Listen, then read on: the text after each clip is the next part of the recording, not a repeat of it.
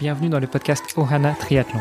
Je suis Hermano et avec Olivier de Scooter, chaque jour de la semaine, en quelques minutes, nous vous expliquons comment débuter, progresser et enfin performer dans le triple effort. Aidez-nous à faire grandir la communauté en partageant ce podcast au plus grand nombre et en laissant une revue et une note sur Apple Podcast. Ça nous aide vraiment à progresser et à monter dans les classements. Allez, assez parlé, place à notre épisode du jour. Salut les sportifs, c'est Hermano et vous êtes dans l'épisode de mercredi du podcast Ohana. À mes côtés, j'ai toujours mon compère Olivier de Scooter. Salut Olivier. Salut Hermano. Et nous avons toujours notre invité Édouard Boulanger. Bonjour Édouard. Bonjour à tous. Edouard, hier on est revenu un petit peu sur euh, tes débuts dans le sport. Tu nous as dit que tu avais commencé par l'aviron avant de switcher vers les sports mécaniques, de te faire gentiment remercier par, par tes entraîneurs parce qu'ils trouvaient que finalement euh, le VTT et puis la moto c'était trop dangereux, hein, tu prenais trop de risques. Euh, d'ailleurs, une question toute bête, est-ce que tes bras étaient assurés quand tu étais rameur Non, parce que après c'est vrai qu'on a l'image que les, les, bras sont plus importants que le reste, mais c'est pas vrai. L'aviron est un sport incroyablement complet et les jambes, le dos sont encore euh, bien plus importants que, les bras. donc les bras, c'est l'élément qui termine le mouvement, mais au final, euh, la puissance, tu la transmets par les jambes et le, dos. Donc tu nous as dit aviron, sport mécanique, et puis euh, il y a quelques années, 2017, tu découvres le triathlon. Enfin, tu découvres le triathlon en compétition, puisque tu, nous avais expliqué que les trois sports du triathlon faisaient quand même partie de ta préparation générale. Exact. Est-ce qu'on peut revenir déjà sur cette partie hors compétition d'utilisation du triathlon pour ta préparation physique générale dans le cadre des sports mécaniques Et puis après, comment est-ce que tu as rencontré le triathlon en compétition? Avec les disciplines de base, course à pied et vélo, je pense que c'est ça qui crée le fond cardiaque pour n'importe quelle discipline. Donc c'est vrai que ça a toujours été un petit peu euh, la base de mon entraînement, y compris un petit peu pendant les années d'aviron, parce que les, les footings font partie des entraînements. Le vélo, non, mais, euh, mais la course à pied, oui. Ah, la course à pied, c'est pas, c'est, pas si dangereux que ça au regard des entraînements? Non, la course à pied, c'est, clairement, ça fait clairement partie des programmes. Par contre, le vélo, c'est clairement interdit. Euh, après, effectivement, donc quand j'ai arrêté l'aviron, je me suis reconcentré sur euh, ce que j'aimais faire, donc euh, course à pied, vélo, natation un petit peu moins, mais malgré tout un petit peu, enfin de temps en temps. Par contre, c'est mes années d'aviron qui m'ont donné mon, fond, mon fond musculaire et cardiaque. Et donc après, je veux dire, je vais peut-être être un petit peu euh, trop brutal, mais je ne faisais qu'alimenter ce fond-là. Et j'essayais de ne pas le perdre, en fait, avec des entraînements quotidiens que de course à pied et vélo. Et évidemment, le triathlon en compétition, ça me, ça me taraudait, mais par contre, j'avais voilà, pas, pas l'esprit à ça.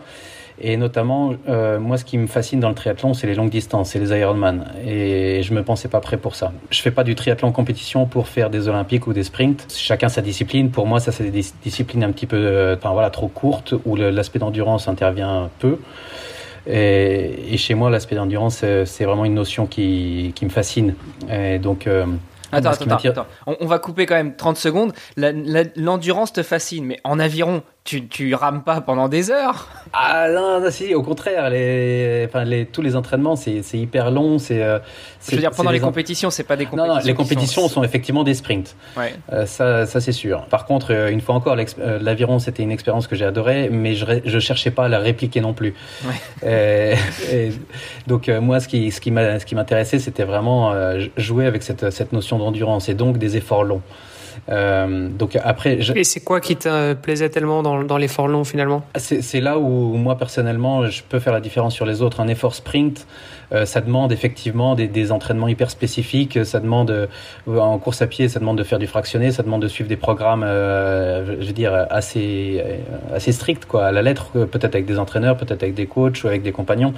Moi au final, je suis je suis clairement un loup solitaire. Je fais je fais tout tout seul. Que ce soit mes entraînements, j'ai j'ai jamais suivi un programme d'entraînement. Ça, ça me gonfle pour être très, pour être très clair. Euh, moi, le, sport, j'en fais tous les jours, mais mon moteur, c'est l'envie. Euh, c'est en fonction de la météo, en fonction du temps que j'ai devant moi et en fonction de voilà du mood du jour. Je sors en vélo ou je, je sors à pied et puis euh, et puis voilà donc c'est c'est en fait c'est suivre euh, suivre un programme préétabli ça me plaît pas. Donc raison pour laquelle raison pour laquelle je suis pas bon en sprint je suis pas bon sur les épreuves courtes en fait.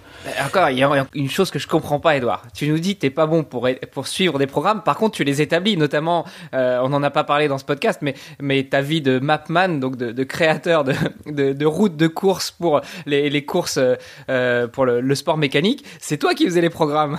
Ah ouais mais c'est enfin, je pense que c'est pareil pour toi. D'un côté il y a le job de côté, il y a le plaisir. Ah euh, après, c'est, tu fais pas forcément. Enfin, il y a des choses que tu aimes faire, des choses que tu sais faire. Et donc, euh, pour moi, le sport, c'est quelque chose que j'aime faire. Donc, je suis, voilà, j'ai pas envie de suivre des, des programmes préétablis, construits par d'autres. Et donc, raison pour laquelle, en fait, euh, cette notion d'endurance, moi, elle me plaît beaucoup parce que c'est là où j'arrive à, à peut-être faire la différence sur, sur d'autres. Euh, quand, euh, quand d'autres commencent à fatiguer, c'est là où, euh, où peut-être, je ne veux pas dire que je suis meilleur, mais en tout cas, j'ai cette force de, de, la constance. Une fois encore, chacun est différent, mais moi, sur un Ironman, je vais prendre ma, ma vitesse, ça sera la même du premier au dernier kilomètre. Il y a certainement des, des choses à améliorer. Je pense que si je travaille avec un coach, je serais capable de faire des, des meilleurs résultats que ce que je fais aujourd'hui. Mais euh, je suis mu par la, par la motivation, par l'envie, en fait. Et, j'ai du mal à me mettre dans des programmes préétablis. Du coup, ça demande quand même une, certaine discipline, parce que bon, j'imagine qu'il y a des jours où euh, on a peut-être un petit peu moins envie, on est un peu fatigué, euh, euh, l'envie, la motivation, justement, il y, a des jours où il n'y a pas. Bon, quand tu as un programme d'entraînement, bah voilà, tu t'essayes quand même de t'y plier parce que parce que tu, tu rends des comptes à quelqu'un entre guillemets. Quand tu le fais tout seul, c'est peut-être un peu plus difficile, non? Bah c'est sûr que les... ouais. Après, par contre, une fois encore, chacun fonctionne à sa manière. Moi, ma manière de fonctionner, c'est de me fixer des objectifs sur un calendrier, de m'inscrire à des courses. Puis une fois qu'il y a une date sur le calendrier, de dire la motivation, tu la trouves tout seul parce que tu sais très bien que personne ne va aller courir à ta place ce jour-là. Donc donc c'est ça en fait. Euh, je fonctionne peut-être à l'envers par rapport à d'autres personnes, mais voilà, j'ai besoin d'être inscrit à des courses ensuite, euh, et ensuite je me donne la peine d'arriver prêt à ces courses-là en fait. Bah donc finalement, ton programme tu suis pas le programme préétabli par quelqu'un, mais tu te le crées toi-même. Ah oui, oui, non, mais c'est sûr que même si je l'ai déjà fait, euh, pour la petite anecdote, ça m'est déjà arrivé de m'inscrire le lundi à un marathon qui était le dimanche, euh, ou, d'aller euh, en 2019, j'ai fait un Ironman où j'étais clairement pas prêt. Je pense que sur les, sur les six mois avant l'Ironman, j'avais une moyenne de deux entraînements par semaine, ce qui est, ce qui est juste ridicule. Tout ne va pas forcément comme euh, comme c'est imaginé au départ. Mais, mais voilà, moi j'ai besoin de ça, j'ai besoin de dates sur un calendrier, puis après la, la motivation et l'envie font le reste. Alors euh, tu, tu, disais que tu étais plutôt un homme d'endurance. Euh, on retrouve ça aussi dans les sports mécaniques que tu pratiques, parce que tu nous as dit que tu partais sur l'enduro du Touquet, tu viens de gagner le Dakar. Euh, on en parlait euh, la dernière fois. Dakar, c'est pas une course euh, en voiture qui dure une heure, quoi. Ah non, non, clairement, comme tu l'as rappelé, l'endurance, c'est peut-être la, chose qui me fascine le plus. J'ai jamais fait de sport en fait où l'endurance n'était pas alliée à, ce sport-là, en fait.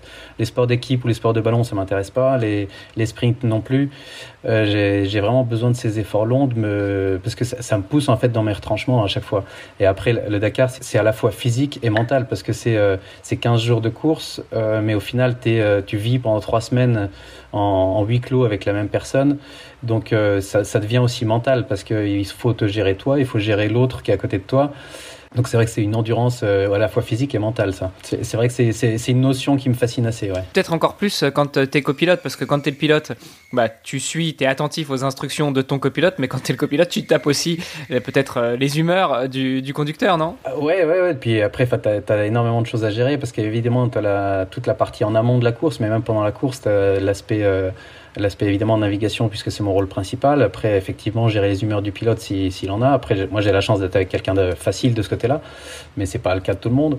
Euh, puis après, tu as effectivement euh, toute la partie euh, mécanique, stratégie de course, gérer les rythmes de course et choses comme ça. Donc, c'est c'est un métier assez complexe effectivement, mais mais j'aime pas j'aime pas beaucoup les choses simples.